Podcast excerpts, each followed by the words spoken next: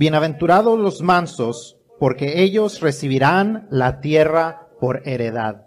Continuamos hablando en las bienaventuranzas, llegamos a la tercera que promete bendición a los que son mansos, una cualidad difícil de describir, pero aún más difícil de poder vivir, es difícil de describir porque muchas veces tenemos un concepto equivocado de lo que significa ser una persona mansa. Creemos que la mansedumbre es una señal de debilidad, creemos que la mansedumbre es aquello que va a hacer que la gente abuse de nosotros.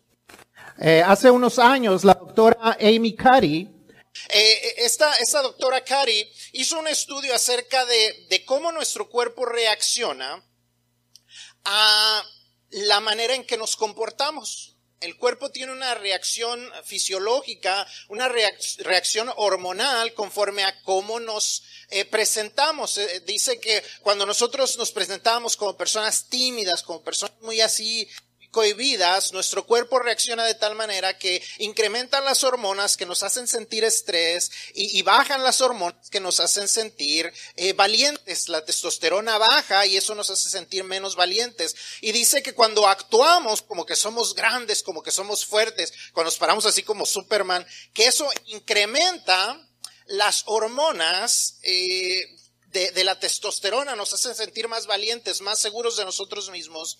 Y dice entonces que si queremos, eh, si queremos ser fuertes, tenemos que aparentar ser fuertes. Que el cuerpo reacciona de tal manera que cuando aparentamos ser fuertes, entonces somos fuertes. Dr. Amy Cuddy had this, did this study, and you can even watch the TED Talk. And, and there's this, this study that she, that she, where she found out that our bodies have a hormonal reaction depending on how we present ourselves. If you present yourself as very shy, very timid, um, the the the hormones that increase your stress levels increase, and your testosterone that that increases your um, your confidence actually decreases.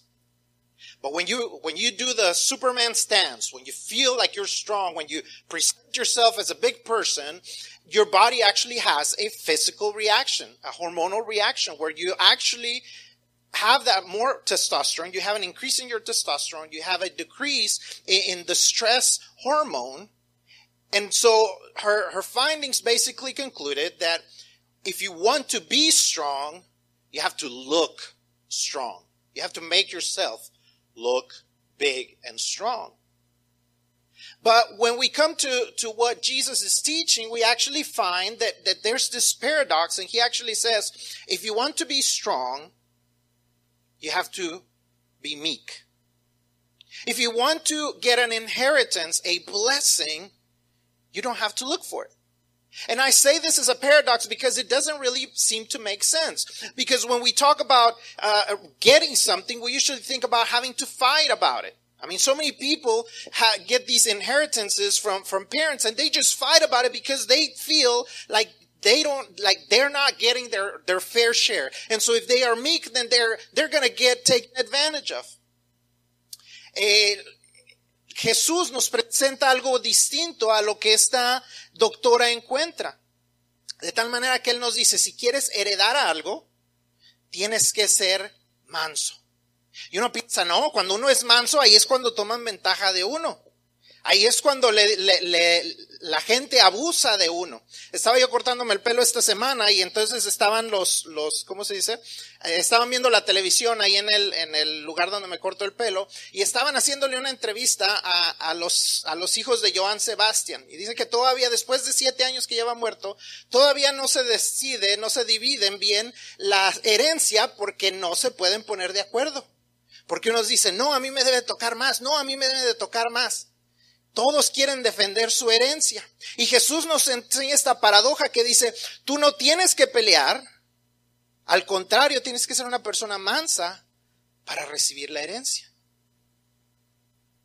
Y entonces tenemos que entender exactamente qué es lo que Jesús nos está tratando de enseñar. Si tú quieres recibir la bendición, si tú quieres recibir la herencia, heredar la tierra, tienes que ser una persona mansa. Y entonces tenemos que entender bien lo que esto significa para poder hacer, eh, para que, que, la mansedumbre sea no solamente algo que actuamos o algo que aparentamos, sino algo que es parte de quién somos, parte de nuestro carácter, tenemos que entenderla bien, tenemos que aprender lo que Jesús nos quiere, enseñar que Él nos forme de tal manera que no solamente actuemos con mansedumbre, sino que seamos personas mansas.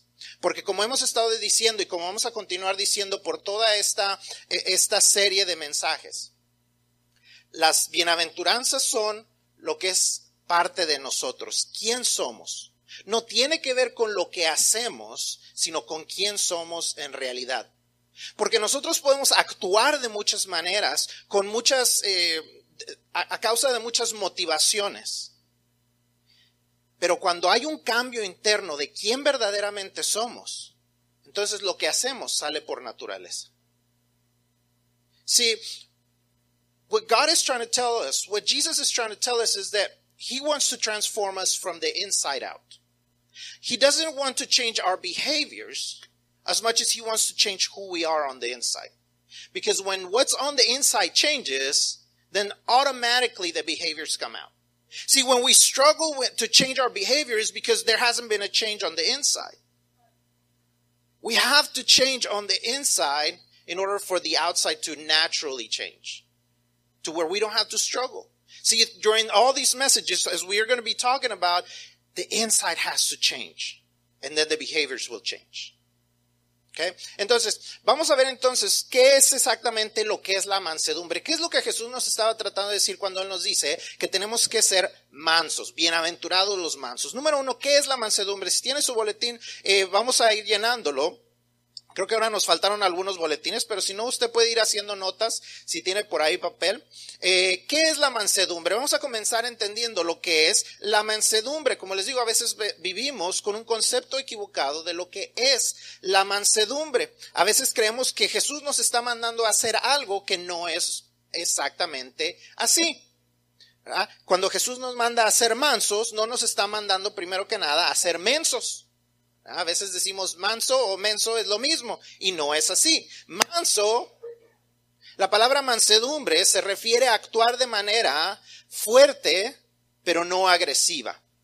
Es tener convicciones y vivir nuestras convicciones sin tener que dañar a otros para defender nuestras convicciones. Es estar en control de nosotros mismos a tal grado que nadie se aproveche de nosotros, pero nosotros tampoco tomamos ventaja de nuestra fortaleza. Tenemos que tener ese balance entre ser fuertes y ser amables. See, the first thing that we have to know is that meekness does not mean dumb. Being meek does not mean that you are dumb. It doesn't mean that you let other people take advantage of you. It means that you are so you're so strong that not only can you can you defeat others, but actually you have so much strength that you can control yourself. You can hold on to your beliefs. You can hold on to your convictions. You can hold on to the truths without having to hurt others in the process. Because you probably have, you've probably been or have faced people that in order to defend their position, they will try to hurt you. They will take and make things personal to where not only do they want to defend their own points, but they actually want to hurt you in the process. And what Jesus tells us is that we need to be meek in that we know what we believe in, we know what is right, we know what is the right thing to do, and we're not going to take let other people take advantage of us, but we're also not going to try to abuse them in the process. We're not going to try to take advantage of them. So weak, so, so meekness does not mean that you are dumb. Meekness also does not mean weakness. La, la, la mansedumbre, el ser mansos no significa que somos débiles. La mansedumbre no es señal de debilidad. Nuestro idioma, y ni, el inglés ni el español, tiene una palabra que, no, que conlleve el sentido de lo que esta palabra significa, donde hay un balance perfecto entre amabilidad y fortaleza. Es la habilidad de no tener que dar nuestro brazo a torcer, pero tampoco dañar a otros para mostrar que somos fuertes. Si usted estudia o, sabe algo acerca de los perros cazadores, los perros cazadores tienen una cierta habilidad cuando son perros de raza. Y esta habilidad es que ellos pueden ir cuando van en la cacería, cuando eh, sea que van a, encontrar un, un, huevo o sea que van a encontrar a un animal que ya le dieron el, el tiro y cayó, cuando lo van y lo buscan, lo recogen con sus dientes, pero no lo dañan. Tienen esa capacidad de poder recoger el animal o un huevo y moverlo sin destruirlo. Son lo suficientemente fuertes para hacer esto sin tener que destruir la presa. Es su instinto, es su carácter, nadie se los tiene que enseñar. Si son de raza, si son así, si son perros que han nacido de esa manera, ya lo hacen por naturaleza. De la misma manera, cuando Dios transforma nuestra naturaleza a que seamos personas mansas, podemos ser fuertes sin tener que destruir lo que está a nuestro alrededor. Porque esa es nuestra naturaleza. Ese es el instinto que Dios ha puesto porque somos ahora nuevas criaturas. Es, es, el poder hacer lo que Pedro nos dice en primera de Pedro 3:15. Estad siempre preparados para presentar defensa con mansedumbre y reverencia ante todo el que os demande razón de la esperanza que hay en vosotros. Nos dice Dios a través de Pedro. Tienes que tener la habilidad de defender tus convicciones, esa esperanza que hay dentro de ti, pero con mansedumbre y reverencia. Qué difícil es eso, ¿no? Es una paradoja, porque normalmente cuando pensamos en defender, ¿qué estamos pensando? Pelear. Dicen algunos, la mejor defensa es una buena ofensa. El mejor plan defensivo es tener un buen plan ofensivo. Y Dios nos dice, tienes que saber defenderte sin atacar, con mansedumbre y reverencia, a todo el que demande razón de la esperanza que hay en ti. Eso solo se logra viviendo como personas mansas. See, God calls us not to weakness, but to meekness. To be meek. To know how to handle and control our own strength. To have that self-control that you can defend your beliefs without having to hurt other people in the process.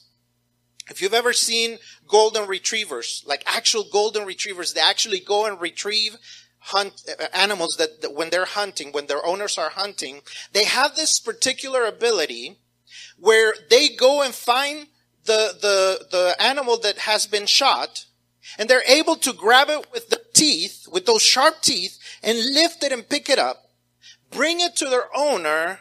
And when they drop it, there's no damage from their teeth. I mean, that's a special ability that is part of their nature. That is how they've been raised. That's what they have been bred for. That's the, that's the ability that, that is part of who they are. They're able to control the strength of their, of their jaws so they don't destroy what has been hunted. And in the same way, God calls us to have that strength, but also that self-control. That's what meekness is all about. Having a perfect balance between strength and self-control in that we don't have to destroy in order to be strong. Is what 1 Peter 3:15 calls us to do. And Peter writes always be prepared to give an answer to everyone who asks you to give the reason for the hope that you have. Always be prepared to give an answer. It says but do this with gentleness and respect See, God calls us to be able to answer when somebody says, well, why do you believe in Jesus? Oh, that whole Jesus story, it's fake. Oh, Jesus is not really God. Oh, yeah, this, he was just some religious guy that, and you're able to defend your faith, but you don't have to hurt others in the process. God calls us to do this with gentleness and respect. But how do we do that? How do we know how to do that? How do we not hurt others? How do we not react in such a way that it's going to hurt others? Now, they might get offended and we can't help that, but we are not going to do it out of spite, out of wanting to hurt others. How do we do that? Well, we have Jesus as our example.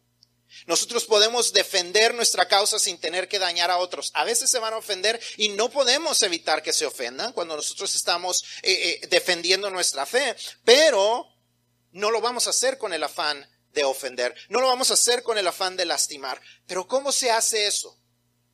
Aprendiendo del ejemplo que nos da Jesús. Y eso, nos lleva al punto número dos. Jesús es nuestro ejemplo de mansedumbre. Más adelante en el libro de Mateo, Mateo 11, 29 nos dice, llevad mi yugo, está hablando Jesús, dice, llevad mi yugo sobre vosotros y aprended de mí que soy manso y humilde de corazón y hallaréis descanso para vuestras almas. Jesús nos dice que debemos aprender de Él y llevar su yugo sobre nosotros para dejarnos guiar. Para eso se usa el yugo. ¿ah? Es lo que ayuda para que vayan los, los animales que van arando, por ahí es por donde los van controlando. Es lo que los ayuda a mantenerse juntos. Si el yugo no va de la manera correcta, si no va puesto de la manera correcta, no puede hacerse el, el, el arado correctamente, no se puede arar correctamente. Tienen que estar bien ese yugo y el animal se tiene que dejar controlar por el yugo. Y Jesús nos dice, llevad mi yugo sobre vosotros, déjense guiar por mí. Nos dice que aprendamos de Él. Dice, quien a pesar de ser el Hijo de Dios y siendo Dios mismo, controló su poder y fue manso y humilde. Eso nos enseña Filipenses 2, 5 al 8. Nos dice que Él fue obediente, obediente hasta la muerte y muerte de cruz. Él llevó a cabo el plan de Dios en obediencia, aún sufriendo el castigo que tú y yo merecíamos. ¿Será porque Él era débil? No, al contrario. Él llevó y cargó con nuestros pecados, no porque era débil, sino porque Él era el único lo suficientemente fuerte para poder cargar con ellos. Ni tú, ni yo, ni ninguna otra persona podría cargar con nuestros pecados, solamente Jesús. Y por eso Él en mansedumbre obedece al Padre y toma la carga que nosotros no podíamos. Él es fiel a su promesa Solamente Él es lo suficientemente fuerte para cargarnos, darnos el descanso que necesitamos. Y aunque Él ya no está aquí de manera física, Él fue fiel también a la promesa de dejarnos a su Espíritu Santo para ayudarnos a hacer esto. El Espíritu Santo es quien nos hace, quien hace esa transformación dentro de nosotros, transforma nuestro carácter de tal manera que nos convirtamos en la persona que Él desea que seamos. Según dejamos que Él actúe, que el Espíritu Santo actúe y haga crecer su fruto dentro de nosotros, entonces podemos llegar a ser el tipo de personas que Dios quiere que hagamos. See, we are, we have Jesus as our example. Matthew 11, 29 says, Take my yoke upon you and learn from me. For I am gentle and humble in heart, and you will find rest for your souls. See, Jesus tells us to learn from him. He says, because I am gentle and humble. I am meek. I am the definition of being meek. I am the Lord. I am God. And yet I chose to be meek. To humble myself, to be obedient to the Father, to come all the way down on earth, to go all the way to the cross. Not because he was weak, but because he was the only one who was strong enough to carry your sin and my sin. To pay a debt that you couldn't pay, that I couldn't pay. He was the only one who was strong enough so he remained meek and humble and gentle all the way to the cross, all the way to death. And because of that, we can learn from him and we can rest in him. And even though he's no longer physically here with us, he fulfilled his promise by sending the Holy Spirit to live in us, to live within us. And as we let him work through us and grow the, the, the fruit of the Spirit within us, then we can be transformed. Which takes us into the second sub point. Takes us into the second sub point, which is that we need to bear the fruit of the Holy Spirit if we're going to be meek. See, some people say, oh, you know, I had this experience with the Holy Spirit. I had an experience with the Holy Spirit. And I was just sitting there at church and all of a sudden I had this great experience and the Holy Spirit came and filled me up. And then I fell down. The pastor came and touched my forehead and I fell down. Or I started speaking in tongues. Or I started dancing around. Or I started jumping around. But that's not what the Word of God tells us. That is the fruit of the Holy Spirit. That is the fulfillment of the Holy Spirit in our lives. What fulfills the Holy Spirit in our lives is to let Him work in our lives, to let Him transform us into what He wants us to be. Bearing the fruit of the Holy Spirit means that we're going to become what He says that we are going to become. Galatians 5, 16 through 25 talks to us and tells us about the difference between letting the works of our flesh be and letting the Holy Spirit bear fruit in us. When we let the fruit of the, the Holy Spirit come into our lives, when we let Him transform our character within the inside, then it's going to show on the outside. Part of that fruit of the Holy Spirit is that we uh, let Him transform us into meek people, Meekness and self-control are part of the fruit of the Holy Spirit. That is what being filled with the Holy Spirit is all about. Is bearing that fruit, is showing that we actually have been transformed on the inside. It's not about the dancing, it's not about the falling, it's not about the jumping around, it's not about the speaking in tongues. It's about being transformed on the inside and becoming the people that God wants us to become. Jesús nos dejó al Espíritu Santo para que Él obrara dentro de nosotros y cuando dejamos que Él nos llene y Él entre dentro de nosotros, no vamos a estar bailando, no vamos a estar hablando en lenguas, no vamos a estar eh, cayéndonos al piso, lo que vamos a estar haciendo es vamos a convertirnos en el tipo de personas que Dios quiere formar en nosotros. Vamos a estar dando el fruto del Espíritu Santo. Gálatas 5, 16 al 25 nos habla de la diferencia entre uh, vivir conforme a las obras de la carne, aquellas cosas que son parte de nuestra naturaleza, y el dejar que el Espíritu Santo ponga su fruto dentro de nosotros. Hay una gran diferencia en las cosas que hacemos dependiendo de qué tanto dejamos que el Espíritu Santo tome el control de nuestras vidas. Parte de ese fruto es el tener la mansedumbre y el dominio propio para poder llegar a ser el tipo de personas que Dios quiere hacer. Ese balance controlado entre nuestra amabilidad y nuestro poder solo se logra por medio del poder del Espíritu Santo. No viene de nosotros, no viene de nuestra voluntad, donde nuestra voluntad, nuestra naturaleza, nuestra carne nos dice pelea y defiéndete. El Espíritu Santo nos asegura que Dios pelea nuestras batallas y es nuestro defensor. See, our nature says, fight. Fight for what is right. Fight for your rights. Fight for what you want.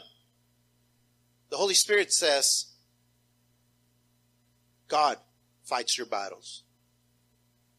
God is fighting your battles. God is your defender. And we can say amen and we can, and we can raise our voices to it and that's great, but how do we live it? Podemos decir amén y podemos aceptarlo cuando lo leemos y decir amén, cuando decimos Dios es mi, mi, defensor, Dios pelea mis batallas, pero ¿cómo se ve eso en nuestra vida diaria? Y eso nos lleva al tercer punto, que la mansedumbre se debe de ver en nuestras vidas. Uno de los mejores lugares donde podemos ver esto demostrado está en el capítulo 37. Durante la semana, en sus lecturas que haga en la semana, lea el Salmo 37.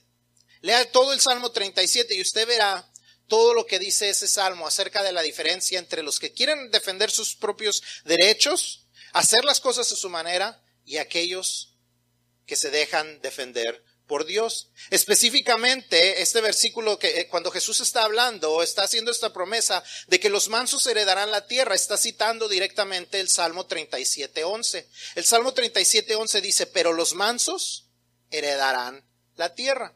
Ahora sí, existe esta palabra al principio, dice, pero los mansos. Esta palabra pero quiere decir que había algo antes que se estaba diciendo que era algo distinto.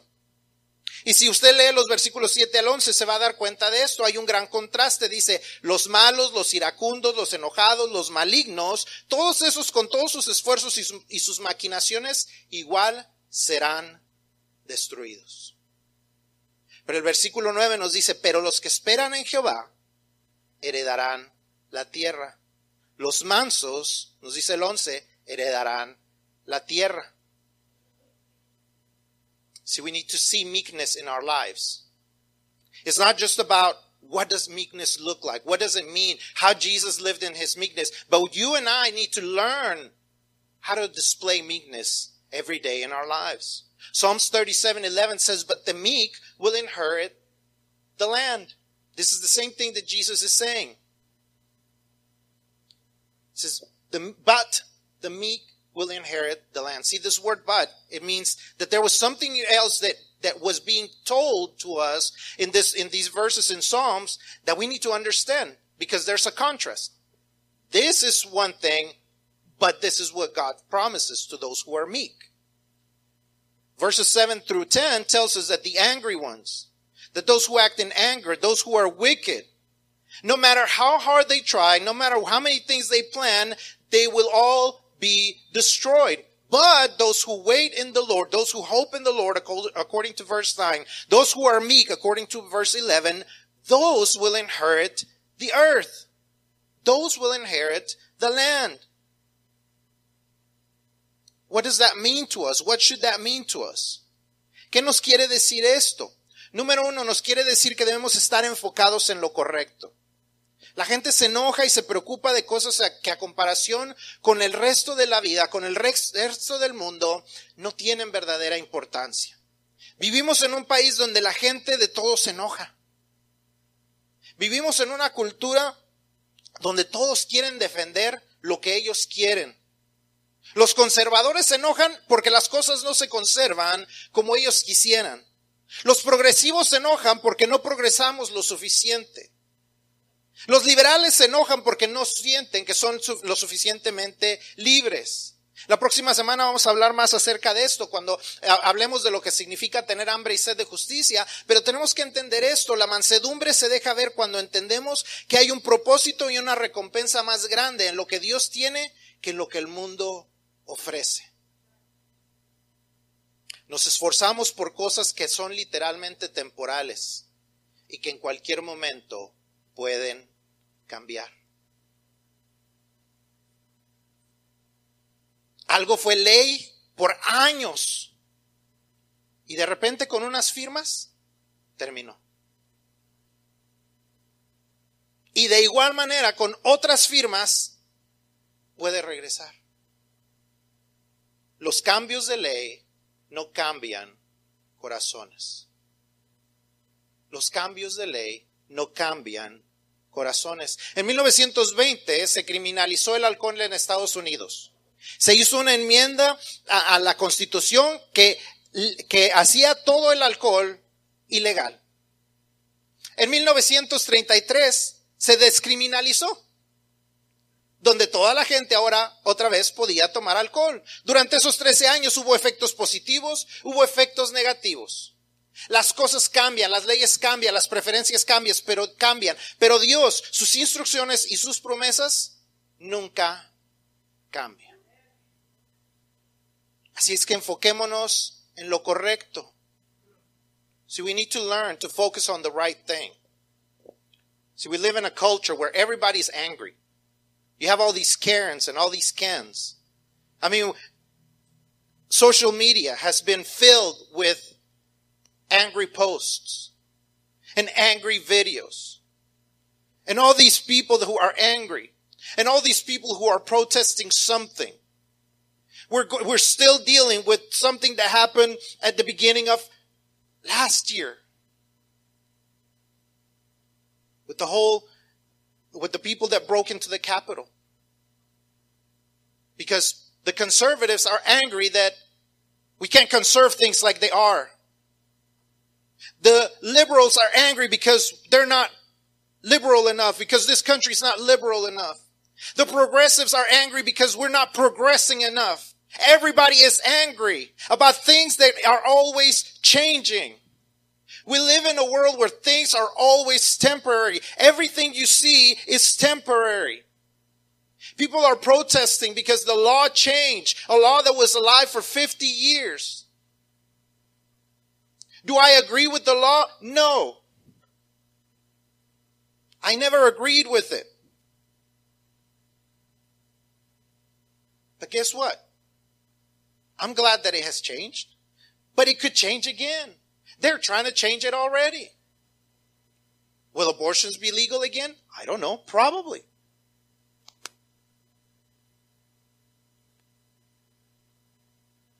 Alcohol was outlawed in 1920 with a constitutional amendment. 13 years later, there was another constitutional amendment that said, oh, now you can have alcohol. Laws change. Preferences change. During those 13 years, there was great things that happened, but also not so great things. If you go through your history, you'll see mobsters killed people. There was a lot more illegal things going on, but there was also good things that happened. But you see, it's not about the laws. Because laws are never going to change the hearts of people.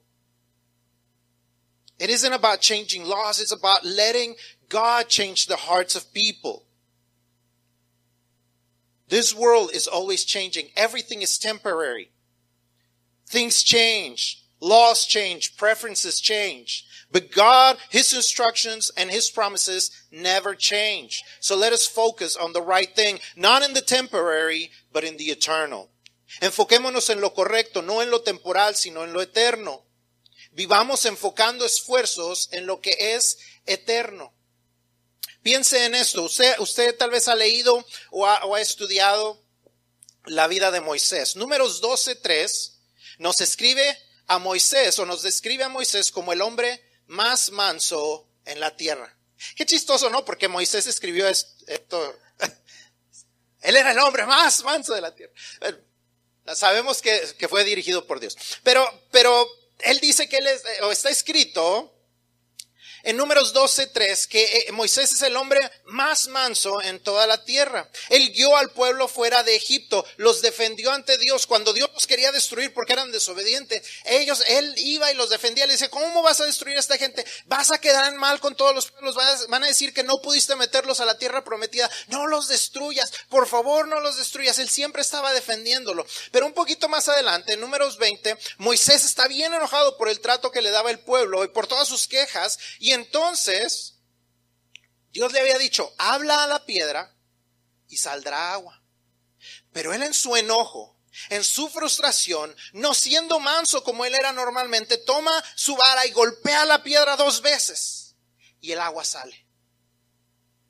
Pero Dios, a causa de esto, le dice que no entraría a la tierra por haber golpeado la, la piedra.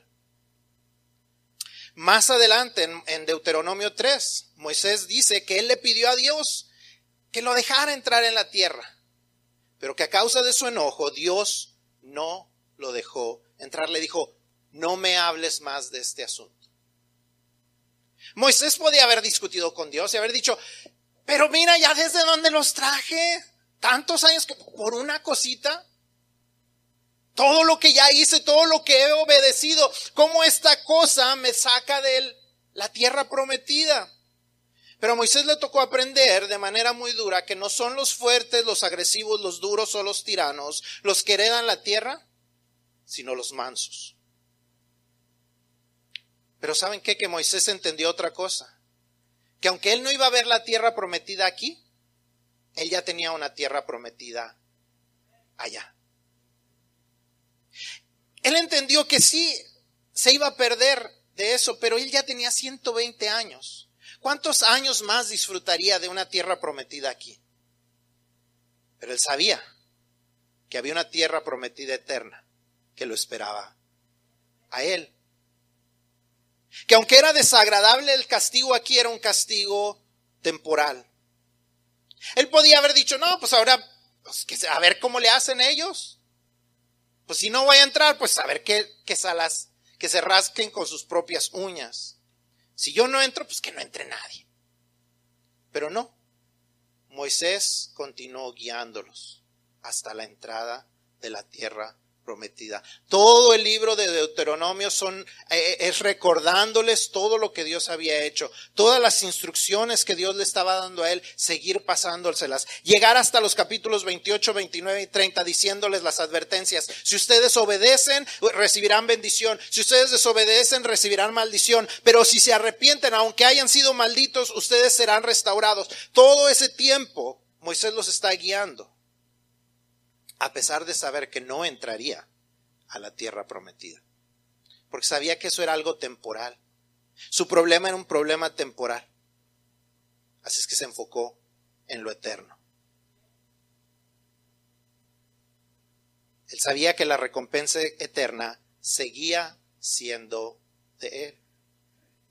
See, we worry too much about the temporary things in our world. But we need to worry about the eternal. See, Moses, Moses missed out. Because even though he was the, mo- the, the, the most gentle person, the most meek person in the whole world at, in his time, one time he lost control. And because of that, God tells him, you will not enter the promised land. And he could have been angry and he could have been uh, bitter about it.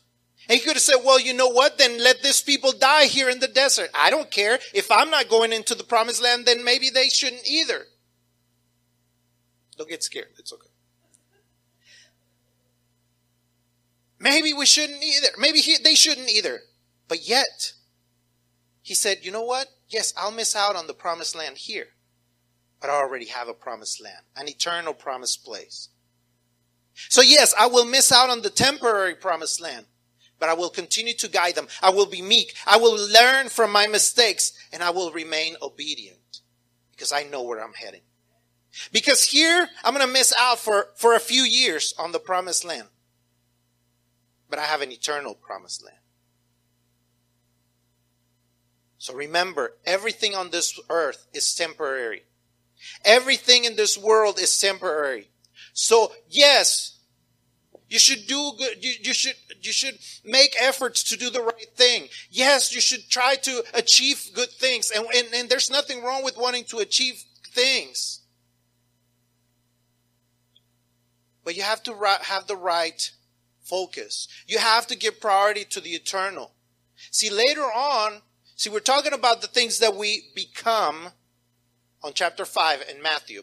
Chapter 6 is more about the actions that we take. In chapter 6, Jesus tells us, in this same sermon that he's speaking about, he tells people to, to build their treasures in heaven and not on earth because everything on earth can be corrupted, everything on earth can be stolen, but in heaven, all of our rewards are eternal.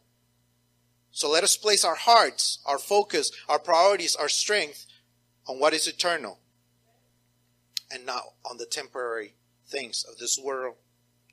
Recordemos, todo, todo, todo en esta vida es temporal. Todo lo que es parte de este mundo es temporal. Así es que ocupémonos, hagamos nuestros mayores esfuerzos, hagamos buenos esfuerzos, esforcémonos por tener cosas aquí. No hay nada de malo con eso, pero no le demos tanta prioridad que nos perdamos de lo eterno.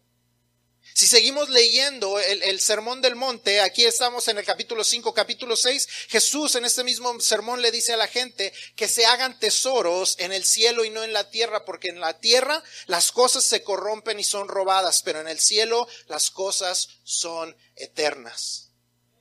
Pongamos entonces nuestro corazón, nuestro enfoque, nuestra prioridad, nuestras fuerzas en lo eterno y no tanto en lo temporal de este mundo como padres, como esposos, como trabajadores. No tenemos que doblegarnos ante lo que los demás digan. Mucha gente dirá que estamos atrasados, que estamos fuera de moda, que somos dinosaurios o algo, por el estilo. Mantengamos firmes nuestras convicciones conforme a lo que Dios dice, pero tampoco tenemos que ser ásperos, tampoco tenemos que pelear. Ni Dios ni la Biblia necesitan quien los defienda.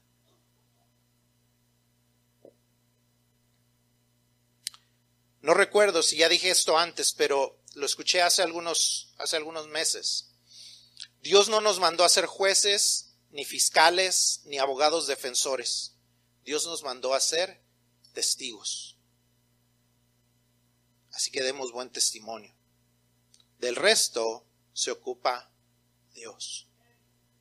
Dice Hebreos 10, 23 al 25, mantengamos firmes perdón, mantengamos firme, sin fluctuar, la profesión de nuestra esperanza, porque fiel es el que prometió. Y considerémonos unos a otros para estimularnos al amor y a las buenas obras, no dejando de congregarnos como algunos tienen por costumbre, sino exhortándonos y tanto más cuando veis que aquel día se acerca. See, as parents, as children, as, as wives, as husbands, uh, as workers, whatever you are doing, as students, you don't have to give up. You don't have to accept what other people say. And they might call you, they might say that you're out of touch, that you're out of fashion, that you're a dinosaur, that you're, you are dumb or anything like that. You don't have to change just because they say that. You can keep your strength, you, you can keep being strong on your convictions according to God, what God says. And you should. But you also don't have to fight about things. You don't have to be rough. You don't have to be abusive when you're trying to defend your faith. See, God does not need to be defended. We think that when we fight other people and we argue uh, about things that we're defending God. We don't have to defend God. God does not need a defender. God is the defender. The Bible does not need to be defended. It is already what it is. We don't have to prove that it's true. It's already true. We don't have to prove that it's right. It already is right. See, God didn't call us. I, I, don't remember if I've said this before, but it's something I heard and, and I think it's right. God didn't call us to be judges because He is the judge. God didn't call us to be the accusers because the devil is the accuser. God didn't call us to be the attorneys because Jesus is our attorney. What he called us to be is witnesses. He called us to be witnesses, and what we need to do is witness. We need to give testimony. We need to show what who Jesus is, and that's it. We don't have to defend him. We don't have to defend our faith. We don't have to defend anything that we believe. We just need to act upon it. As Hebrews 10:23 says, let us hold unswervingly to the hope we profess. Hold on to what you believe. It says, for he who promised is faithful. And let us consider how we may spur one another on toward love and good deeds. Not giving up meeting together as some are in the habit of doing, but encouraging one another. And all the more as you see the day approaching. That day is approaching. The day of God's judgment. The day where He will rescue His church is approaching. The day where we will no longer need to defend our faith because He will already take us is approaching. The day in which those who have not believed in Him will be punished is approaching. What are you going to do with that knowledge? Are you going to keep fighting about the temporary things on this life or are you going to worry about the eternal? Aquel día se acerca, dice, cuando veis que aquel día se acerca, ese día se acerca, el día en que Dios tomará a su iglesia, el día en que Dios protegerá a su pueblo, el día en que su, su castigo vendrá sobre este mundo que lo ha ignorado, que lo ha, que ha decidido desobedecerlo y rebelarse contra él. Ese día se acerca cada día más y nosotros nos preocupamos por lo temporal, cuando deberíamos preocuparnos por lo eterno. Ese día se acerca ¿Cómo responderás a ese día? ¿Estás preparado para ese día? Ese día en que Cristo rescatará o juzgará, dependiendo de lo que hicimos con el regalo de salvación que Él nos ofrece y con ese regalo, la herencia. What will you do on that day? Will you rejoice because you have received finally the inheritance? Or will you be afraid because that day is the day when you will be judged? Because you decided to continue to reject and to rebel against God. La promesa de Jesús para los que son mansos es heredar la tierra. El Salmo 37 nos dice que los mansos, los que esperan en el Señor y no los que se defienden a sí mismos, heredarán la tierra. Dejemos que el Espíritu Santo forme su fruto en, en nosotros. Dejemos que Él nos transforme. Podemos confiar en la promesa de Dios. Si esperamos en Él, heredaremos la tierra y como dice el Salmo 37, 11, también abundancia de paz. El que nos dio a su Hijo tiene el poder de darnos todo lo demás. conforme a Romanos 8:32 dice. El que no escatimó a su propio Hijo, ¿no nos dará junto con Él todas las cosas? See, Romans 8:32 teaches that if God gave us His Son, if He didn't hold back to His Son in order to give us salvation, won't He give us everything else that we need? Then we don't have to fight for it. We don't have to defend ourselves. And according to Psalms 37:11, we will inherit the earth and we will have peace abundantly. So let us be transformed by his Holy Spirit. That's what we need to worry about. So will you trust him or will you just continue to trust yourself? Will you let him fight your battles or will you continue to fight to fight under your own strength? I don't know what you are going through, but I can tell you, you will never have enough strength to fight all your battles. Not because of who you are, particularly, but because none of us are strong enough to fight our own battles. No sé cuál es tu situación, no sé qué batallas enfrentas, lo que sí sé es que no vas a poder por ti mismo. No porque no particularmente por quién eres tú, sino porque ninguno de nosotros podemos pelear todas nuestras batallas. Necesitamos la ayuda de Dios. Necesitamos ser mansos y dejar que Él tome el control, someternos y dejar que Él tome el control de nuestras vidas, dejar que Él transforme nuestras vidas, que Él transforme quién somos nosotros y entonces todas las demás cosas Él las añadirá. Vamos a inclinar nuestros rostros el primer lugar donde nosotros tenemos que darle el control de nuestras vidas es, en el, es, al recibirlo a Él como nuestro Señor y Salvador. Es reconocer que nosotros no nos podemos salvar por nosotros mismos, que Él nos ofrece el regalo de la salvación y que nosotros simplemente tenemos que recibir ese regalo, reconocer que Cristo vino a morir en la cruz por nosotros, para pagar por nuestros pecados, para poder entonces ser perdonados y reconectados con nuestro Dios creador.